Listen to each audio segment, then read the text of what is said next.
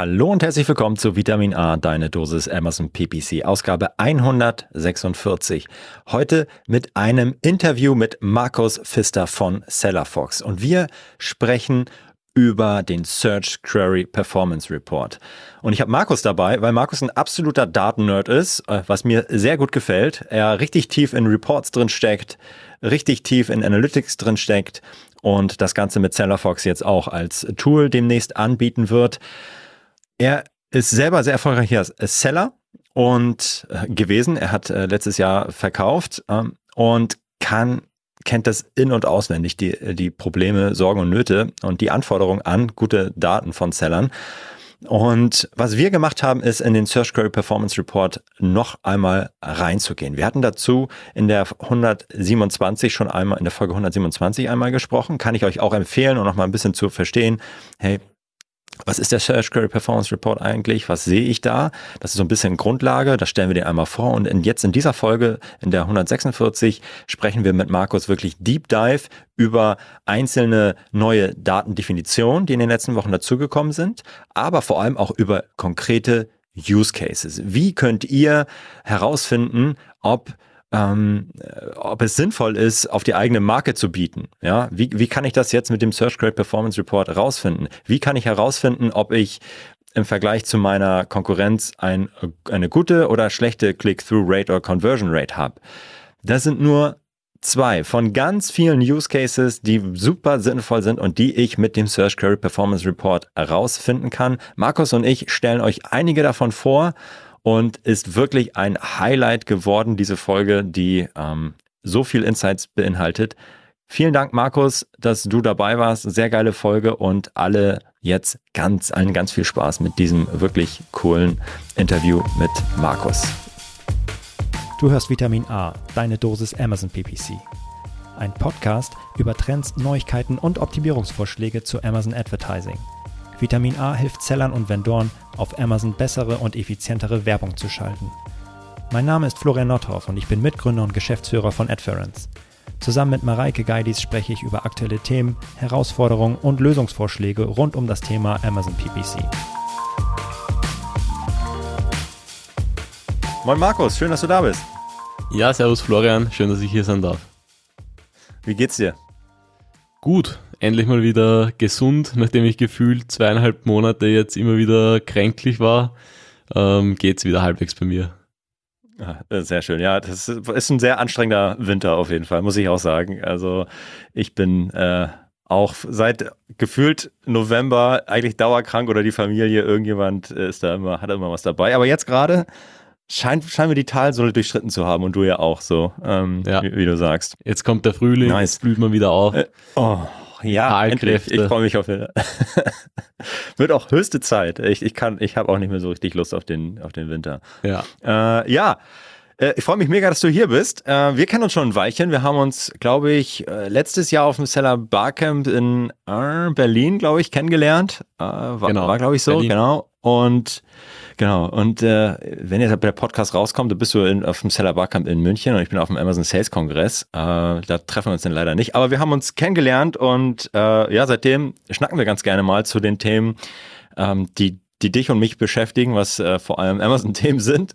Und äh, ja, das heißt, ich kenne dich schon ganz gut mittlerweile, aber unsere HörerInnen wahrscheinlich noch nicht so. Von daher wäre es cool, wenn du einmal kurz erzählen könntest, wer du bist, warum wir äh, jetzt wahrscheinlich sprechen und was du so machst den ganzen Tag. Ja, ähm, also ich bin der Markus Pfister. Ich komme aus Österreich, das hört man vielleicht ein bisschen an meinem Akzent. Ach, ein bisschen nur. äh, bin 26 Jahre alt und war selbst Seller von 2016 bis 2022. Da habe ich dann mein Exit gemacht ähm, mit meiner eigenen Marke Fabcare, die war so im Beauty-Bereich tätig. Wir haben so Nagelscheren, Peeling-Handschuhe, Pinzetten und sowas verkauft. Ähm, in der Zeit war ich auch bei Lotus Crofts tätig als Head of E-Commerce. Das ist eine Marke aus Österreich für Yogamatten, Meditationsprodukte und so weiter und so fort. Ja, und da habe ich ziemlich viel Know-how gesammelt im ganzen Amazon-Bereich und ähm, auch darüber gehend, auch Shopify und so weiter natürlich. Ähm, genau. Und letztes Jahr eben dann den Exit gemacht. Dann bin ich auch bei Lotus Crafts raus. und habe dann mit meinem Co-Founder SellerFox gestartet. Das ist ein Analytics-Tool für Amazon-Verkäufer, womit wir jetzt Ende März die Open Beta launchen werden. Nice. Ähm, und da, genau, zum Thema ähm, Sellerfox hatten wir vor allem auch viel gesprochen in den letzten äh, Monaten und was, was das äh, Tool kann. Und äh, kannst ja, äh, ich will keine Werbeveranstaltung machen, aber da, um zu verstehen, warum wir gleich über den Search Query Performance Report sprechen und so tief in die Daten einsteigen und warum du da so viel äh, Know-how hast, abseits von deinem erfolgreichen äh, Seller-Business, ist es, glaube ich, gut zu verstehen, was du mit äh, Sellerfox vorhast und äh, was Sellerfox ähm, machen können wird. ja, ja. Ja, ich bin generell ein Mensch, der gerne datenbasiert arbeitet und auch gern schöne Reports vor sich hat, äh, weil ich halt der Meinung bin, damit kann man bessere Entscheidungen treffen und auch ähm, ja, die Entscheidungen wohl überlegter treffen auf jeden Fall und mit besserem Gewissen, wenn man das auf Datenbasis macht. Und Sellerfox, wie es dazu gekommen ist, ähm, war eigentlich als Seller und als Account Manager hatten wir halt immer das Problem zu bewerten, okay, läuft ein Produkt auf Amazon jetzt in die gute oder in die schlechte Richtung. Und dafür kannst du natürlich den ähm, Umsatz heranziehen, aber der Umsatz alleine ist halt eine schlechte Kennzahl, ähm, weil ja, wenn der Markt irgendwie das Volumen 20% runtergeht äh, und dein Umsatz 20% fällt, dann ist das ja im ersten Moment völlig okay. Ähm, aber du musst halt auch das Marktvolumen zumindest tracken. Oder du musst irgendwie äh, mehrere Kennzahlen halt tracken, um, um zu sehen, in welchem Zusammenhang verändert sich jetzt der Umsatz. Äh, liegt das jetzt am Markt an sich oder liegt das an meiner Performance?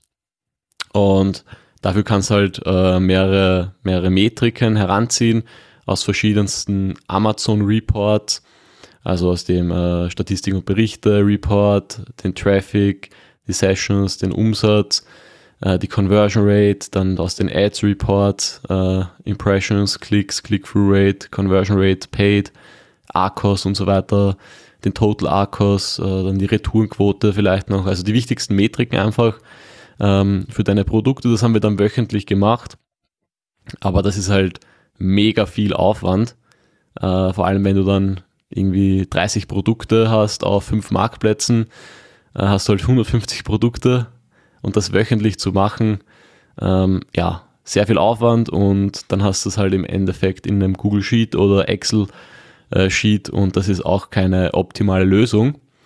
Und da dachte ich mir dann eigentlich so, hey, warum gibt es eigentlich dafür kein Tool?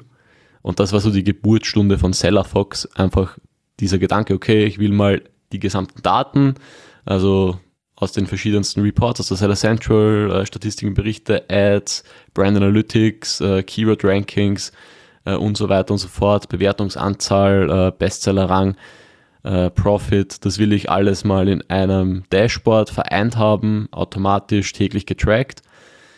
Ja, und dann hat sich die Idee weiterentwickelt, wir haben es dann noch weiter ausgearbeitet und ähm, sind jetzt dabei, da ein richtig geiles UI eben zu bauen damit du dann auch wirklich äh, schön damit arbeiten kannst, auch schön dargestellt bekommst, ähm, welche Dinge haben sich auf deinem Listing verändert. Dadurch siehst du dann, okay, äh, welche Änderungen hatten den größten Impact auf meine Metriken.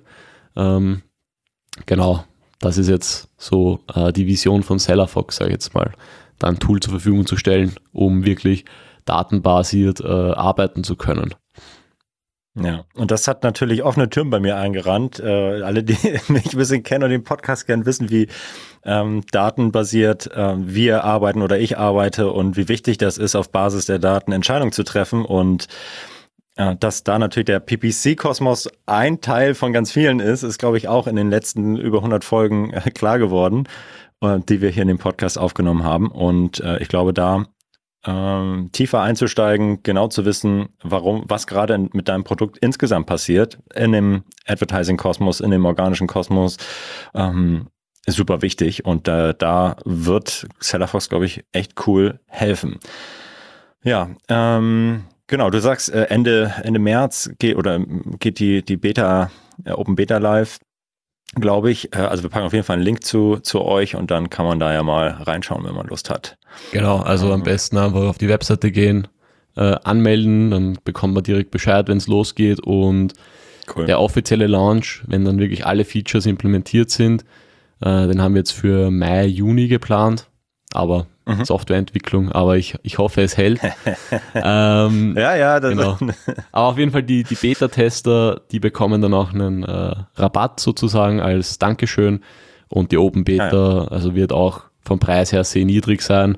Äh, das wird so 10 Euro im Monat kosten, einfach um unsere eigenen Kosten zu decken. Und ähm, ja, da viele User von Anfang an zu bekommen und für Sellerfox zu begeistern. Cool, nice.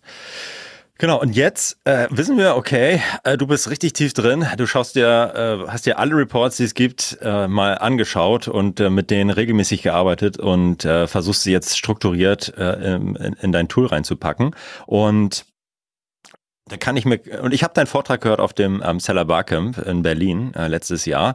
Und das, äh, und ich wollte gerne mal wieder über den Search Query Performance Report sprechen. Und da kommt eins zum anderen. Und da dachten wir, dachte ich mir, hey, wir sprechen einfach heute mal mit Markus zu diesem Thema. Weil ich weiß, dass du da schon richtig tief drin bist und noch ein paar andere Blickwinkel als ich bisher hatte, als wir den vorgestellt haben, den Search Query Performance Report. Und deswegen lass uns doch einfach mal ähm, durchgehen. Ähm, Grundsätzlich, der Search Query Performance Report hat, glaube ich, äh, ja, Mitte, Ende letzten Jahres richtig für Aufsehen gesorgt und kam dann ja auch, äh, glaube ich, im, äh, im Herbst nach, nach Deutschland. Das heißt, wir konnten uns auch in dem deutschen Marktplatz die Daten dafür ziehen. Grundsätzlich, Markus, wie sagst, wie schätzt du eigentlich die Bedeutung von dem Search Query Performance Report ein? Äh, der ist ja schon ziemlich gehypt gewesen und immer noch. Äh, viele Leute sagen, es ist mega geil. Wie schätzt du grundsätzlich den Search Query Performance Report ein. Wenn du insgesamt alle Reports, die es gibt bei Amazon äh, und wo wir als, als Seller und Vendor irgendwie reinschauen können, wie, wie, wie siehst du den Search Query Performance Report da? Also wenn ich jetzt alle Amazon Reports von der Skala von 0 bis 10 bewerten könnte, mhm, mh. dann wird der SQPR wahrscheinlich 9 bekommen. Ähm, er ist gehypt gewesen, aber zu Recht. Und mhm. klar, er hat auch seine Probleme. Ähm, oder er könnte natürlich noch besser sein. Ähm, aber man muss froh sein mit dem, was man hat. Äh, Im Endeffekt. es sind schon ziemlich coole Daten drinnen und ähm, er ist auf jeden Fall eine Art Game Changer, würde ich schon sagen, mhm. wenn man die Daten richtig nutzt. Okay, ja, glaub, äh, sehe ich auch. Und da wollen wir heute ein bisschen tiefer einsteigen, wie, äh, wie man diese Daten dann wirklich nutzen können. Magst du einmal kurz vielleicht äh, aus, mit deinen Worten ähm, uns nochmal abholen, was sehen wir eigentlich bei dem Search Query Performance Report und warum ist der, warum ist der denn so geil? Warum ist der eine 9 von 10 für dich? Genau, also der Search Query Performance Report, der Name sagt es ja schon, Suchbegriffs Performance Bericht, also er gibt an, ähm, die ganzen Performance-Metriken über den Suchfunnel auf Suchbegriffsebene runtergebrochen. Und zwar einmal die Daten generell. Wie viel Suchvolumen hat das Keyword? Wie viele Impressions wurden generiert? Wie viele Klicks? Wie viele Add to Cards? Wie viele Käufe wurden generiert? Und dann das Interessante auch nochmal, wie viel von diesen Impressions, Klicks, Add to Cards und Käufen entfallen auf deine Marke oder auf deine ASIN. Das heißt, du kannst es nochmal auf Marken- oder auf ASIN-Ebene ansehen und kannst dir daraus dann natürlich auch ähm, deinen Anteil herausrechnen. Also wenn ich jetzt sage 100.000 Impressions und 1000 Impressions davon habe ich, dann habe ich 1% äh, Brand Share oder ASIN Share und ähm, das kann ich mir halt über die ganzen Suchbegriffe ansehen. Man bekommt ähm, da über 1000 Suchbegriffe mittlerweile zu seiner Marke, ähm, die mhm. eben relevant sind. Ähm, sind auch ziemlich viele Suchbegriffe drin, die man vielleicht noch gar nicht am Schirm hat. Und ja, das mhm. sind halt schon ziemlich coole Daten. Also, jo. Ja. Ja. Und ähm, was, was man ja auch sagen muss, ist ja das erste Mal mit dem Search Query Performance Report, dass Amazon da äh, viel, eigene Daten mal auf dieser Ebene zur Verfügung stellt. Sonst konnten wir natürlich mit, exter mit, mit anderen ähm, Tools wie Helium 10 oder so das, äh, das schätzen. Aber sie hatten ja nie die wirklichen, tatsächlichen Daten. Und die haben wir jetzt hier mal wirklich auf Suchberichts, äh, Suchanfrage-Ebene. Und das macht es natürlich auch nochmal richtig spannend, dass wir eine harte, echte Währung von Amazon jetzt hier bekommen im Sinne der absoluten Zahlen.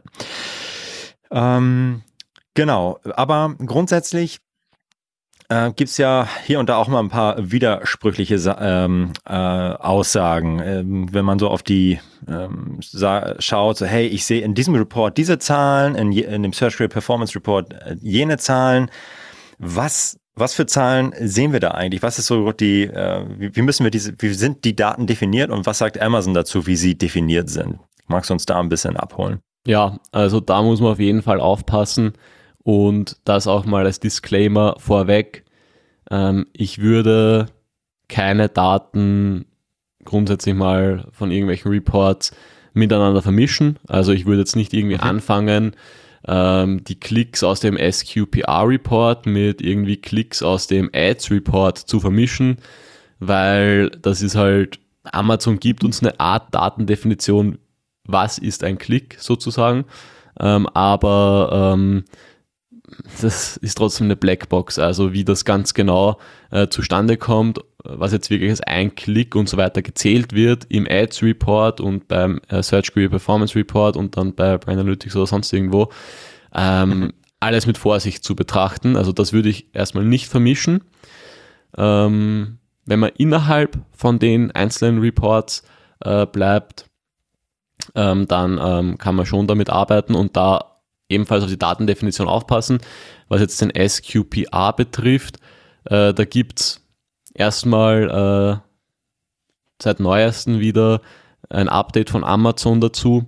Also jetzt schon ein paar Wochen her, aber da haben sie nochmal festgelegt, okay, was zählt jetzt wirklich rein in den SQPA? Weil es war eine Zeit lang, äh, wusste man ja nicht, okay, ich gebe jetzt mhm. äh, Springseil ein auf Amazon und gut, da kommt oben die Headline Search von Sponsored Brands äh, dann hast du halt die äh, Sponsored Products Top of Search, dann kommt organisch was, dann kommt irgendwie so ein Karussell äh, hoch bewertet, dann ist vielleicht noch so ein äh, eingebetteter Blogartikel, Empfehlungen der Redaktion.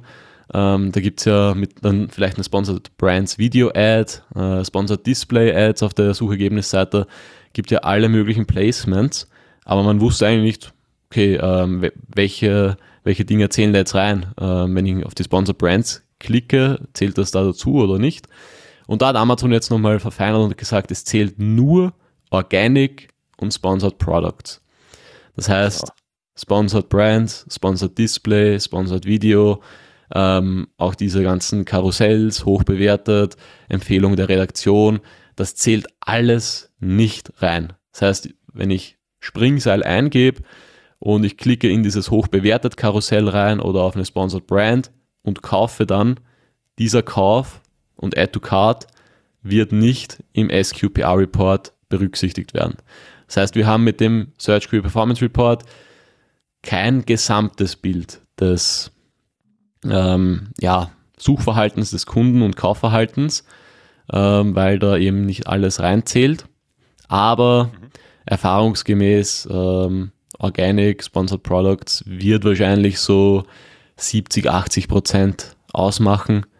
Und das äh, lässt sich, glaube ich, auch dann umlegen auf die äh, Sponsor Brands und so weiter. Also man kriegt eine sehr gute Def äh, Tendenz. Und wie gesagt, mhm. er könnte natürlich besser sein, aber man muss damit arbeiten, was man hat.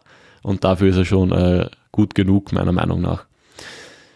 Ja, dieses äh, letzte Update, was du angesprochen hast zu den, ja, zu der Klarheit der Datendefinition, ist auf jeden Fall sehr hilfreich, weil es am Ende natürlich immer so, warum, warum passen die Daten so überhaupt nicht zusammen mit dem, was ich overall sehe? Und jetzt wissen wir, okay, ein Batzen wird nicht mitgezählt, sondern es wird nur Organic und äh, Paid mit äh, mit zusammengezählt und das ist einfach die Basis, mit der wir jetzt weiter, und das ist unsere Wahrheit für den Bericht, fertig, so, ja, und mit dem arbeiten wir jetzt, äh, arbeiten wir jetzt weiter.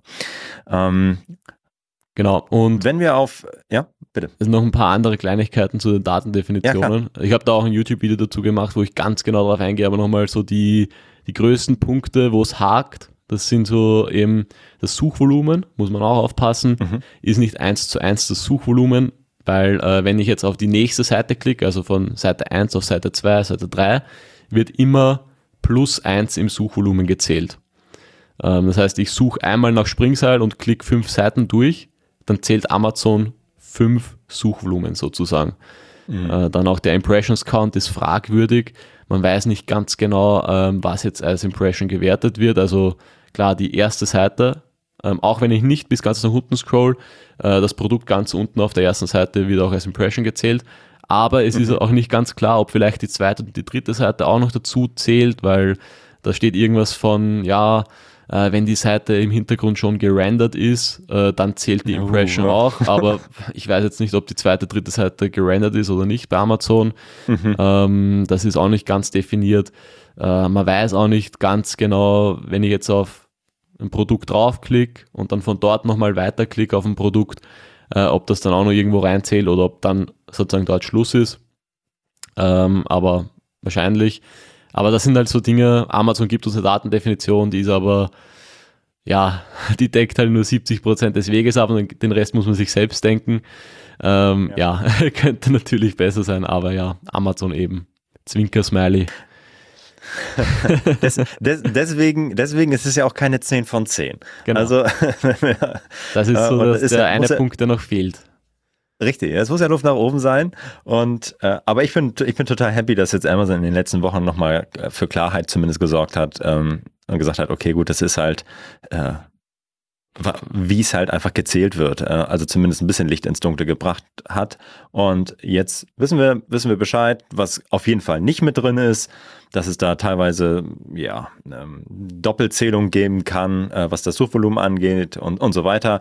Hey, das ist es jetzt, damit leben wir. Das ist besser als das, was wir vorher hatten, nämlich nichts. So, und, äh, und jetzt, jetzt wollen wir mit diesen Daten wirklich arbeiten und ähm, unsere ja, unsere Listings, unsere Werbung besser machen. Und ähm, jetzt möchte ich mit dir über ein paar Use Cases sprechen. Wofür setzt du ihn ein? Wofür würdest du ihn einsetzen? Was sind Möglichkeiten, um am Ende richtig geile Insights aus diesem Report rauszuziehen? Was sind da so deine, deine Use Cases, auf die du eingehen würdest? Ja, also grundsätzlich mal ähm, die Daten zum Suchvolumen, ähm, die Begriffe an sich, also die, die Liste der Suchbegriffe auch nutzen für die Keyword-Recherche direkt.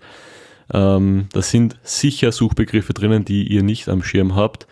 Ähm, dann äh, könnt ihr euch so eine Art äh, Verkaufsvolumen auch berechnen, indem mhm. ihr die Käufe für diesen Suchbegriff multipliziert mal dem Medianpreis der Käufe. Mhm. Das ist natürlich dann kein genauer Wert, aber so eine Schätzung ähm, gibt so an, wie viel äh, Potenzial dann an Kaufkraft hinter dem Suchbegriff steckt.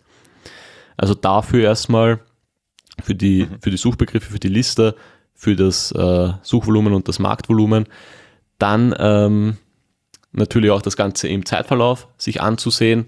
Das heißt, äh, ihr habt das Suchvolumen über ein paar Monate, legt dann darüber euren Umsatz und habt schon mal einen guten Benchmark für euer Produkt oder für eure Marke, für euren Account, je nachdem, wie viele Keywords ihr da reingebt, ähm, wie gut ihr euch da verhaltet im, im Marktumfeld. Mhm. Und dann natürlich auch für die ganzen ähm, anderen KPIs, die ihr daraus berechnen könnt. Also ihr könnt ja die Click-Through-Rate berechnen für, das, für den Suchbegriff generell, dann auch nochmal für eure Marke und für eure ASIN, weil ihr ja die Daten auch habt, wie viele Klicks hat eure Marke oder eure ASIN erhalten und wie viele Impressions und so weiter.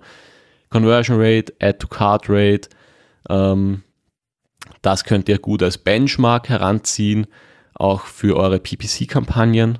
Ähm, da könnt ihr dann eben, da halt bitte die Daten nicht vermischen, aber ihr könnt ja die Click-Through-Rate im SQPA berechnen und die Click-Through-Rate im Ads-Report und das miteinander vergleichen. Ähm, da ist nur Total zu beachten, dass ihr bei den Ads äh, sozusagen müsst ihr halt aufs Placement achten. Also dann natürlich nicht, natürlich sozusagen Rest der Suche und Top of Search, das könnt ihr damit reinzählen, aber nicht äh, auf den PDP, die, die äh, Sponsor Product Slots. Ähm, Na, wichtiger Hinweis. Genau, das, das muss man beachten. Ähm, genau, und dann natürlich auch noch den äh, Brand bzw. ASIN Share von den Impressions, äh, ebenfalls wieder im Zeitverlauf. Da gibt es auch wieder mehrere Use Cases, können wir dann noch drauf eingehen. Mhm. Was, was meinst du mit dem Brand Asin Share insgesamt, wie hoch der Anteil ist? genau, also wie hoch ist der Anteil okay. meiner Brand Asin an den Impressions, an den Klicks, an den ah, ja. okay. Cards okay. und Käufen. Okay. Da gibt es auch mehrere, mehrere Use Cases, wie man das äh, nutzen kann. Und ähm, genau, das, das sind so eigentlich die, die groben Dinge, die man damit machen mhm. kann. Lass uns doch mal beispielsweise bei dem ähm, Marktanteil oder ASIN-Anteil äh, im Zeitverlauf bleiben, wenn wir jetzt mal auf Impressions, Klicks, Add to Card und Käu Käufe gehen. Du meinst, da gibt es jetzt mehrere Use mhm. Cases, mhm. wie, man, wie man das nutzen könnte. Welcher, welcher davon wäre jetzt so der, der spannendste oder welchen würdest du auf jeden Fall empfehlen, wenn wir wenn die HörerInnen fertig sind den, mit dem Podcast, was sollten sie, was sollten sie machen? Wo, wo würdest du sagen, hey, da liegt, da könnt ihr richtig was, was heben, da sind äh, spannende Insights drin. Ja, also ähm, was ich richtig cool finde, wenn du dir den äh, Brand Share anschaust von Impressions auf Klicks, mhm. auf Add to Cards, auf Purchases, das ist ja eigentlich der Funnel, äh, wie der Kunde sozusagen von, von ganz oben bis nach ganz unten runter tropft, bis er kauft. Ähm, und jetzt gibt es Keywords, wo du einen niedrigen Impression Share hast. Sagen wir, du hast 5% Impression Share, aber du hast 10% mhm. Click Share, du hast 15% hm, nice. Add to Card Share und du hast dann 20% äh, Purchase Share. Ähm, das heißt, du, du hast relativ wenig Impressions, aber eigentlich eine relativ hohe Anzahl an Käufen dann, äh, also ein Anteil, ähm, was extrem gut ist. Äh, das Total. ist dann, also du von, von links nach rechts, beziehungsweise von oben nach unten, werden deine Kennzahlen immer besser.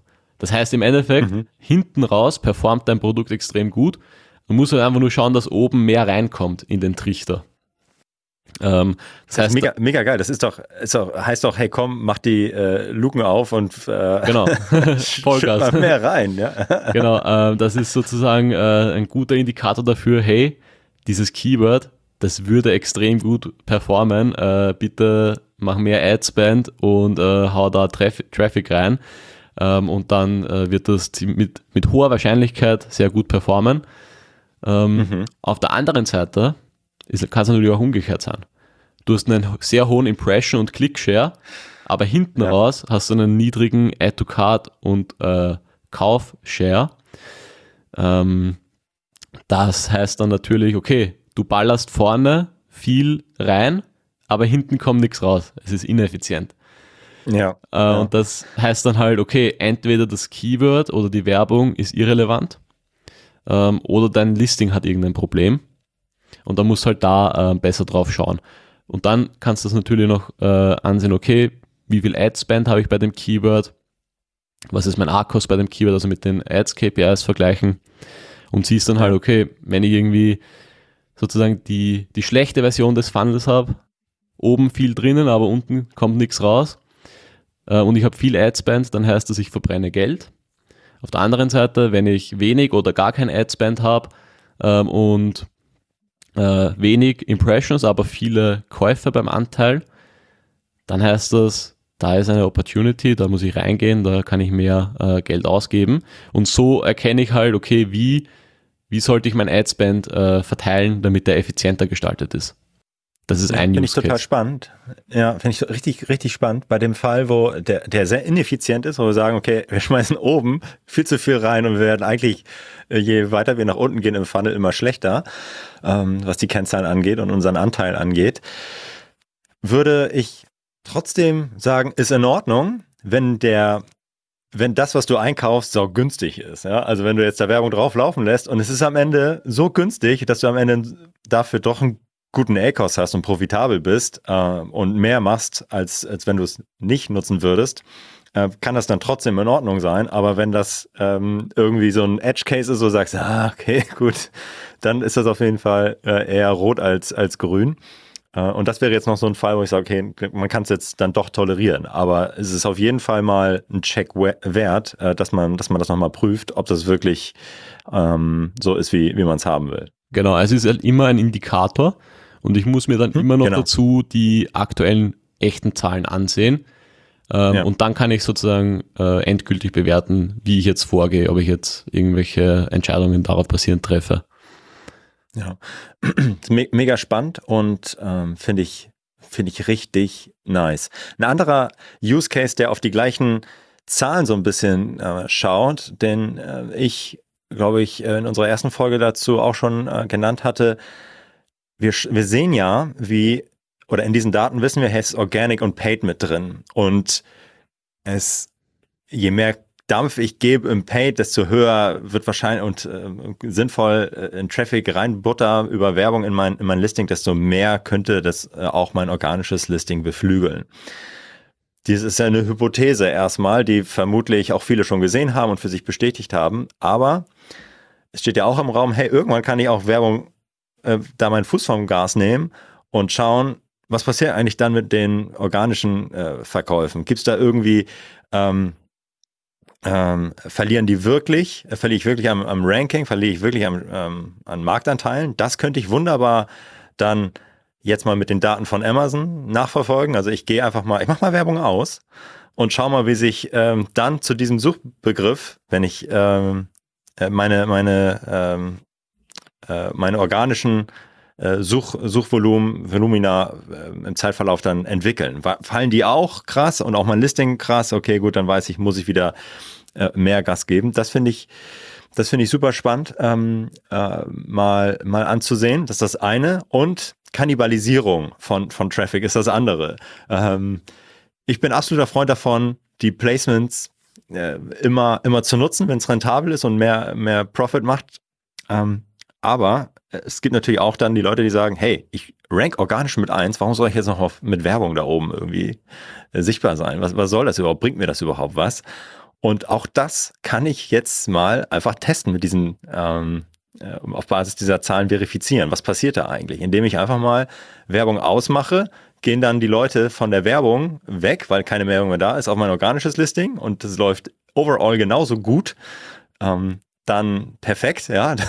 Oder sehen wir, oh shit, ich verliere tatsächlich 30 Prozent jetzt an, an Klickanteil. Auch, äh, das ist ja Mist. Werbung ist doch gut, dass ich mit beiden Placements da oben bin. Das ähm, kann ich jetzt wunderbar ähm, damit, damit analysieren. Genau, du sprichst mir aus der Seele. Also äh, das ist auch genau das, was ich als nächstes sagen wollte, der Use Case. Mhm. Und zwar eben mhm. diesen äh, Brandshare von Impressions, Klicks, Käufen und so weiter über einen Zeitverlauf anzusehen äh, bei zwei Fällen eben.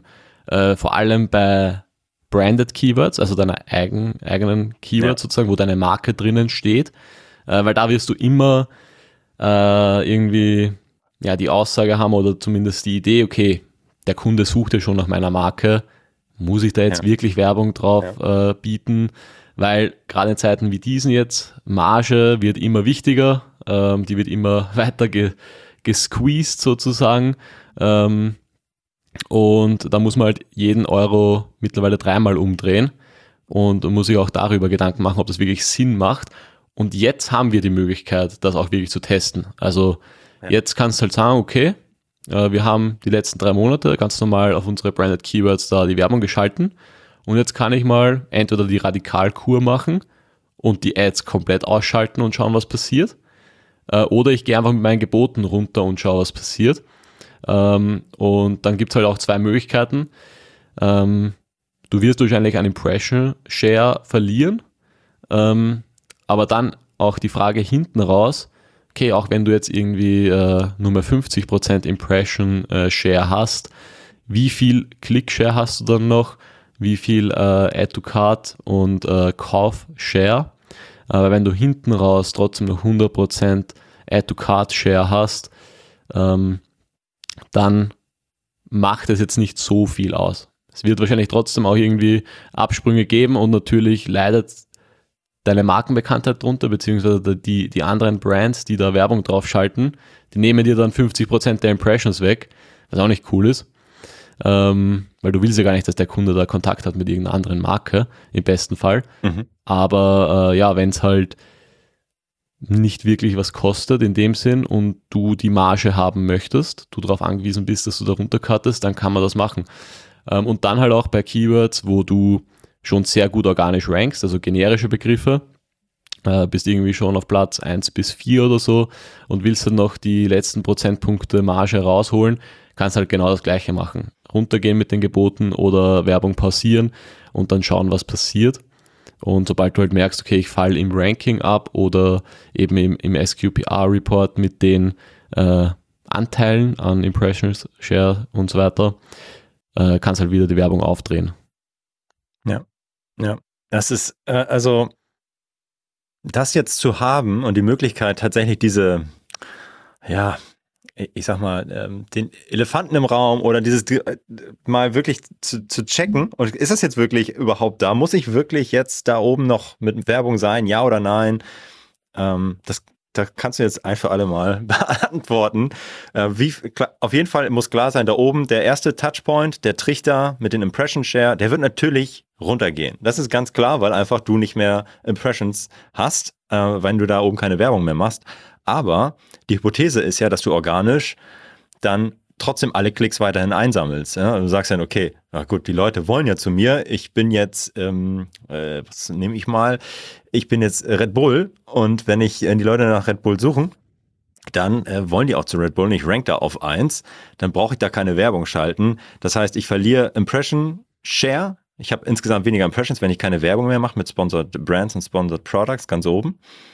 Aber die Hypothese ist ja, die Leute klicken dann natürlich nicht auf Monster oder so, sondern äh, auf Red Bull.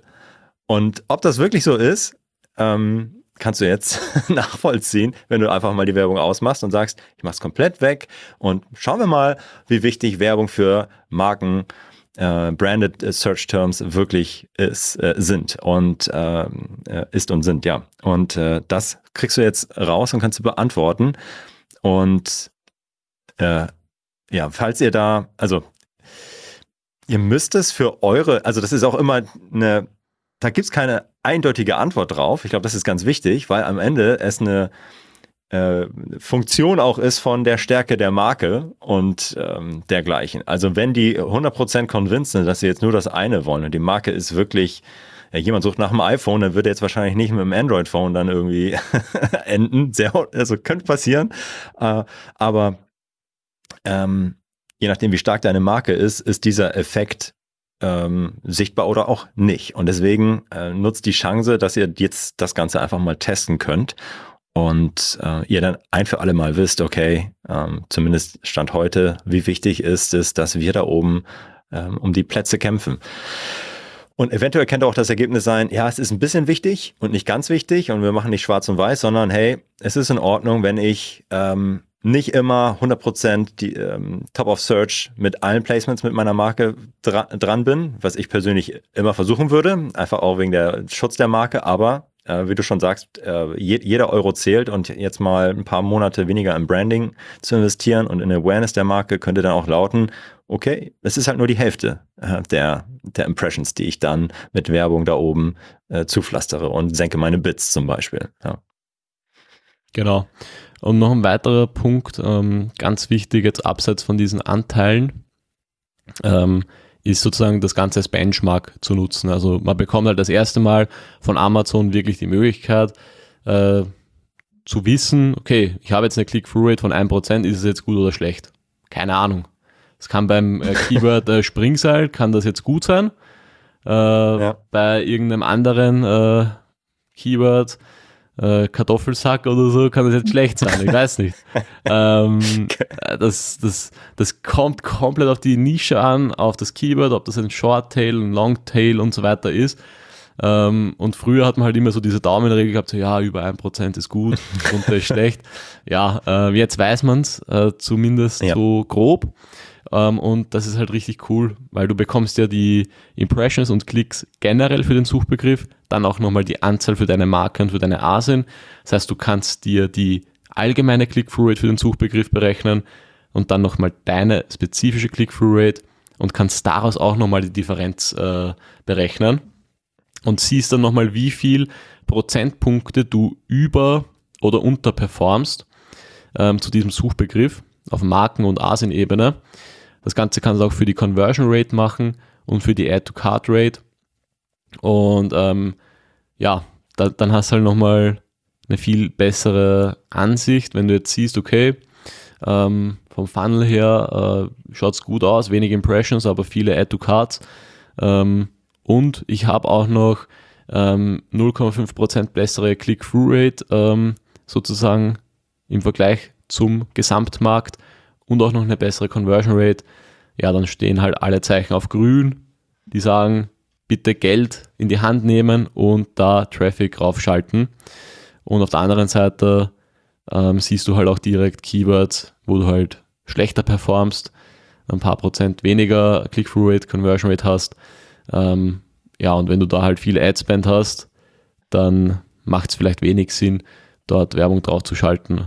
Sind zum Beispiel dann so Dinge wie ähm, auf der anderen Seite, also wir hatten jetzt dieses Ding eigene Keywords von der eigenen Marke, aber es gibt ja auch den anderen Fall, mhm. dass ich eine feindliche Marke unter Anführungszeichen äh, attackiere.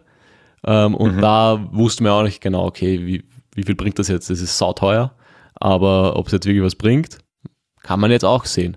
Ähm, ja. Vielleicht habe ich 50% Impressions, aber 0% der to Cards äh, und 0% der Klicks, dann bringt es mir halt auch nichts, dort viel Werbung zu schalten. Ähm, ja. Genau, das sind so die Dinge, die man da herauslesen kann. Und noch ein Punkt, der ganz, ganz wichtig ist, der auch in den Datendefinitionen drinsteht, den habe ich am Anfang vergessen, und zwar Conversion Rate und Add-to-Card Rate, beziehungsweise generell, wie werden Add-to-Cards und Käufe im Search Query Performance Report gezählt. Add-to-Card zählt, sobald der Kunde auf in den Einkaufswagen legen klickt. Äh, dann ist es sozusagen ein Add-to-Card. Aber der Kauf zählt nur, wenn er dann auch wirklich innerhalb von 24 Stunden kauft. Das heißt, der Kunde legt das Produkt in den Einkaufswagen und kauft aber erst 72 Stunden danach. Dann hat er zwar eigentlich, hat er ja gekauft, aber im SQPR Report würde das nicht als Kauf erscheinen. Ähm, das heißt, ich würde äh, dazu empfehlen, eher die Add-to-Card-Rate als, sage ich mal, Conversion Rate heranzuziehen, als äh, die, die wirkliche Conversion Rate, die man aus der Anzahl der Käufe berechnet. Ich würde beides ansehen, ähm, aber ich würde das immer mit dem Wissen im Hintergrund äh, betrachten, okay, äh, Käufe zählen nur, wenn innerhalb von 24 Stunden ist ähm, und Add to Card zählt sofort. Das heißt, da sollte man auch einen Blick drauf haben.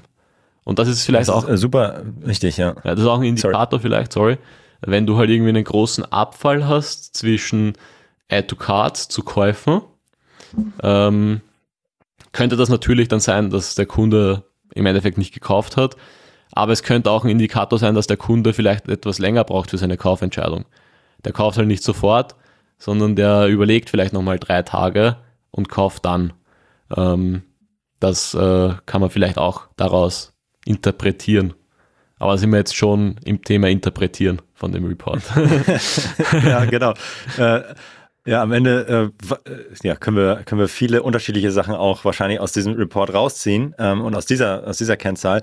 Zum Thema Conversion Rate und dass es da wahrscheinlich einen äh, Abfall gibt, zur Add-to-Card Rate, glaube ich auch, dass es vor allem bei hochpreisigen Produkten, die einen langen Kaufentscheidungsprozess nach sich ziehen, High-Involvement-Produkte halt nah da wahrscheinlicher ist. Wenn ich jetzt so ein 5-Euro-Produkt, was mit Prime kostenlos geliefert wird, da ist die Wahrscheinlichkeit nicht so groß, dass das länger als 24 Stunden im Warenkorb liegt. Also ist auf jeden Fall kleiner die Wahrscheinlichkeit, dass es darüber hinaus äh, liegt, als bei einem 1000 Euro Fernseher oder so, ja, wo ich einfach ja, der ist ganz geil, aber ich leg, leg dann doch nochmal oder, oder so. Ne? Also da ist natürlich dann einfach die, ähm, ja, der, der Kaufentscheidungsprozess länger und da ist die Wahrscheinlichkeit einfach höher, dass wir über die 24 Stunden dann gehen. Ja.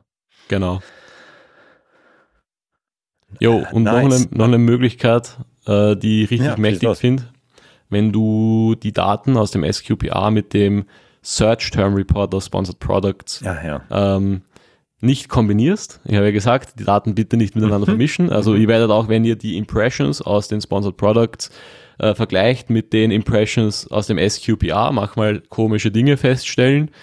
Ähm, deswegen bitte nicht vermischen. Aber ihr könnt äh, ja ähm, sozusagen die, die Ads-Daten, den Ad-Spend, die Klicks und so weiter auf Suchbegriffsebene aus dem Search Term Report aggregiert euch ansehen, äh, dann diesen äh, Brand Bericht vom SQPR die Daten daneben legen und dann habt ihr sozusagen eure Ads-Daten, daneben die Daten vom SQPR und könnt dann nochmal viel besser eine Entscheidung treffen äh, zu diesem Suchbegriff auf Markenebene oder halt auch auf ASIN-Ebene. Und äh, was ich auch ganz cool finde, wenn du dir von, also natürlich auch vom gleichen Zeitraum die Berichte ziehen, bitte, wenn du dir in dem dann anschaust, welche Suchbegriffe bewirbst du oder hast du in deinen Kampagnen drin? Ähm, oder wo wirst du ausgespielt im Endeffekt? Ähm, und welche Suchbegriffe findet der SQPR-Report. Da gibt's auch, da findet man extrem viel äh, Begriffe, wo man nicht für Werbung ausgespielt wurde in dem Zeitraum, die aber im SQPR-Report drinnen sind und die auch richtig gute äh, Zahlen haben in dem Funnel. Also ich habe das äh, für eine Marke gemacht und da waren wirklich einige Keywords drin, auch mit hohem Suchvolumen ähm, von ein paar tausend pro Monat, äh, wo eben ja Impression Share sehr niedrig, weil nicht beworben, aber äh, Add to Card Share bei über 20 Prozent teilweise. Ähm, und das sind dann Keywords, die wirklich eine geile Opportunity sind, äh, wo man nochmal äh, die letzten Sales rauskitzeln kann. Und das würde ich auf jeden Fall empfehlen, das äh, mal zu vergleichen. Nice. Äh, super, super wichtig. Und ähm, ich glaube, das ist ja, ich glaube, wir könnten fast für jeden dieser Use Case eine Special-Folge machen, wo wir wirklich Schritt für Schritt ähm, die ähm, äh, mal das durchgehen und was heißt, und jetzt wirklich die, das mal öffnen, gucken, okay, wir analysieren Status Quo, was habe ich hier, ich habe ein Experiment gemacht und äh, wie werte ich das jetzt aus, was ziehe ich da für Schlüsse? Das sind wir haben jetzt vier, fünf richtig geile Use Cases angerissen. Am Ende müsst ihr wirklich jetzt mal loslegen und euch das anschauen und ähm, die Möglichkeiten auch ergreifen, die sich aus diesen Daten ergeben und ähm, ja, die, die, die Möglichkeiten, die ihr einfach mit diesem Report habt. Ähm, und haben erst angefangen. Also ich glaube, das waren jetzt die, die ersten wichtigsten, stärksten Use Cases. Aber es gibt noch viel mehr und ähm, vielleicht machen wir Markus noch mal einen zweiten Teil irgendwann, äh, der entwickelt sich auch immer schön weiter. Äh, ich glaube, als wir die erste Folge äh, dazu aufgenommen haben, vor 20 Folgen oder so, da konnte man den noch nicht äh, richtig richtig runterladen. Ich glaube, da gab es auch noch nicht mal für für die einzelnen Agents, sondern nur für die Marke. Das wird immer schöner, immer größer und äh, ich glaube, ähm, ja, ich würde mich freuen, auf jeden Fall, wenn wir eine zweite Folge nochmal dazu aufnehmen, wenn es äh, spätestens dann, wenn es ein Update gibt, ähm, weil ich glaube, wir haben richtig, richtig geile Nuggets jetzt herausgearbeitet. Ähm, am Ende müsst ihr die, liebe HörerInnen, die ähm, ja nehmen und äh, am Ende umsetzen ähm, und äh, die Erkenntnisse daraus ableiten, ja, ähm, die ihr, die ihr in diesen Daten seht. Ja, auf jeden Fall. Also mich würde es freuen. Ja. Und ja, noch als Tipp für die Zuhörer, ich habe dazu mhm. auch ein Google Sheet gebaut, also ich bin so ein bisschen ah, nice. Google Sheet äh, Freak. Mir gefällt das, wenn ich mich zwei Tage einsperre und da allein an einem Google Sheet arbeite. Ähm, wo du eben genau das machen kannst. Du lädst dir halt den äh, Search Time Report runter, du lädst dir den SQPR Report runter, importierst das in die Google Sheet und das Sheet macht eigentlich alles für dich. Ähm, zeigt dir die Suchbegriffe an, die du nicht bewirbst, zeigt dir die Daten schön aufbereitet an. Ähm, auch so ein bisschen als Vorarbeit für Sellerfox habe ich das gemacht. Äh, das, das, Feature werden wir natürlich auch bei Sellerfox implementieren, nochmal äh, etwas besser natürlich, weil es mehr Möglichkeiten bietet als ja. Google Sheets. Ähm, genau, aber das habe ich auf meinem YouTube-Kanal veröffentlicht, das könnt ihr euch gratis downloaden, wenn ihr da interessiert oh ja, seid. Ja. Jo, und ansonsten würde ich mich freuen. Das verlinken wir auf jeden Fall in den, in den Show Notes. Genau, würde ich mich freuen, wenn ich den ein oder anderen Zuhörer vielleicht mal auf einer Konferenz sehe, ähm, oder auch bei uns in der Sellerfox Beta. ja, auf jeden Fall. Ich, ich, kann euch nur empfehlen, schaut mal vorbei. Ähm, und wenn ihr mit äh, Markus in Kontakt treten wollt, äh, dann vermutlich am besten über äh, Sellerfox direkt. Ne? Und da äh, kommt man dann auf dich ähm, und kann, kann mit dir in Kontakt treten. Eine obligatorische Frage, die ich gerne noch stellen möchte, eigentlich wäre das Mareikes Part, weil sie die immer am Ende immer stellt, ähm, ist die Frage, wie bleibst du eigentlich up to date in diesem Wust an, äh, an Daten, Informationen und News, die es halt die ganze Zeit gibt? Wo, wo ziehst du deine, ähm, ja, deine News her und deine Wissens, äh, wo, wo zapfst du dein Wissen ab? Ja, ich habe eine private WhatsApp-Gruppe mit Jeff Bezos und da schickt die News zwei Wochen früher zu. Nein, kein äh, Spaß. Also so wie jeder andere halt. Äh, die Amazon News grundsätzlich mal in der mhm. Central die Neuigkeiten, die da veröffentlicht werden, äh, verschiedenste Newsletter. Ja, also das ist, kommt, kommt, nicht so, kommt nicht so häufig, wird nicht so häufig hier, also wir stellen die Frage schon immer mal wieder, aber äh, das ist jetzt noch nicht so häufig gefallen, das Thema tatsächlich die News, die Amazon einfach raus, also hat. Ja. Die Daten, also die Dinge von Amazon selbst mal, dann ähm, äh, Newsletter und auch Austausch mit Sellern natürlich, äh, LinkedIn, ähm, da gibt es ja ziemlich viele Leute, also so PPC-Freelancer und so weiter, die wirklich täglich in der Ads-Konsole drinnen arbeiten und dann auch wirklich auf LinkedIn posten, so hey, es gibt jetzt hier diese neue Filtermöglichkeit oder der neue Button und das ist jetzt der neueste, größte Hack. Äh, da muss ich manchmal schmunzeln, aber ähm, das ist trotzdem extrem geil, dass die Leute das posten und ich bin sehr dankbar dafür, mhm. weil ich ich bin jetzt kein PPC-Freelancer, ich bin auch nicht mehr selber Seller, ich bin selbst nicht mehr Account Manager. Äh, wir arbeiten gerade an einem Amazon-Tool, aber ich schaue mehr jeden Tag äh, in die Ads-Konsole und so weiter rein. Also das ähm, da, dadurch ähm, muss man dann auch eben auf so äh, Quellen aus zweiter Hand zurückgreifen, sozusagen, um da auch up-to-date zu bleiben. Ähm, und was die Entwicklerseite anbetrifft, ähm, so API von Amazon, schaue ich halt immer mal wieder in die Dokumentation rein, ob sich da was verändert hat, ob es vielleicht einen neuen Report gibt. Ähm, und habe dann ein RSS-Feed auch ähm, abonniert. Das, da komme ich, ich mir irgendwie so alt vor. Also, der, kommt schön, der, der kommt immer schön in den Slack-Channel Slack reingepusht. Ich glaube, da kannst du auch irgendwie das. Ich habe äh, noch nie, ich hab nie gewusst, was das sein soll. Das erinnert mich so RSS-Feed. Äh, da stelle ich mir irgendwie so einen 45, 50-jährigen Mann vor, der so in den 80er Jahren mit dem Internet aufgewachsen ist. Aber ja, ist, ist trotzdem ganz praktisch auf jeden Fall, ja. Ja, funktioniert, funktioniert, ja, genau. Ah, ist schön. Ähm, ja, äh, danke für, für die Tipps dazu und natürlich grundsätzlich, das, was du äh, uns erzählt hast zu Sellerfox, mega spannend, kann ich nur empfehlen, da mal reinzuschauen. Ähm, du hast mir das, das Tool gezeigt ähm, und es ist wirklich äh, insightful ähm, und kann ich jedem mal empfehlen, mal reinzuschnuppern. Und äh, natürlich ich glaube, wir haben wirklich richtig geile Use Cases ähm, mit, mitgebracht oder du vor allem, was das Thema Search Query Performance Report angeht, nochmal Klarheit geschaffen, was das Thema Datendefinition ähm, angeht. Und ich glaube, viele werden schlauer sein, nachdem sie diese Folge gehört haben. Von daher, Markus, vielen Dank. Ich freue mich jetzt schon aufs nächste Mal und hab einen schönen Tag. Vielen Dank. Servus. Tschüss. Das war Vitamin A, deine Dosis Amazon PPC. Für Fragen und Feedback schaut direkt in unserer Discord-Community vorbei. Diese erreicht ihr unter adference.com/discord. Hier kannst du dich mit anderen Amazon PPC-Profis, Sellern und Vendoren rund um die Themen Amazon und Amazon Ads austauschen. Vielen Dank fürs Hören und bis zum nächsten Mal.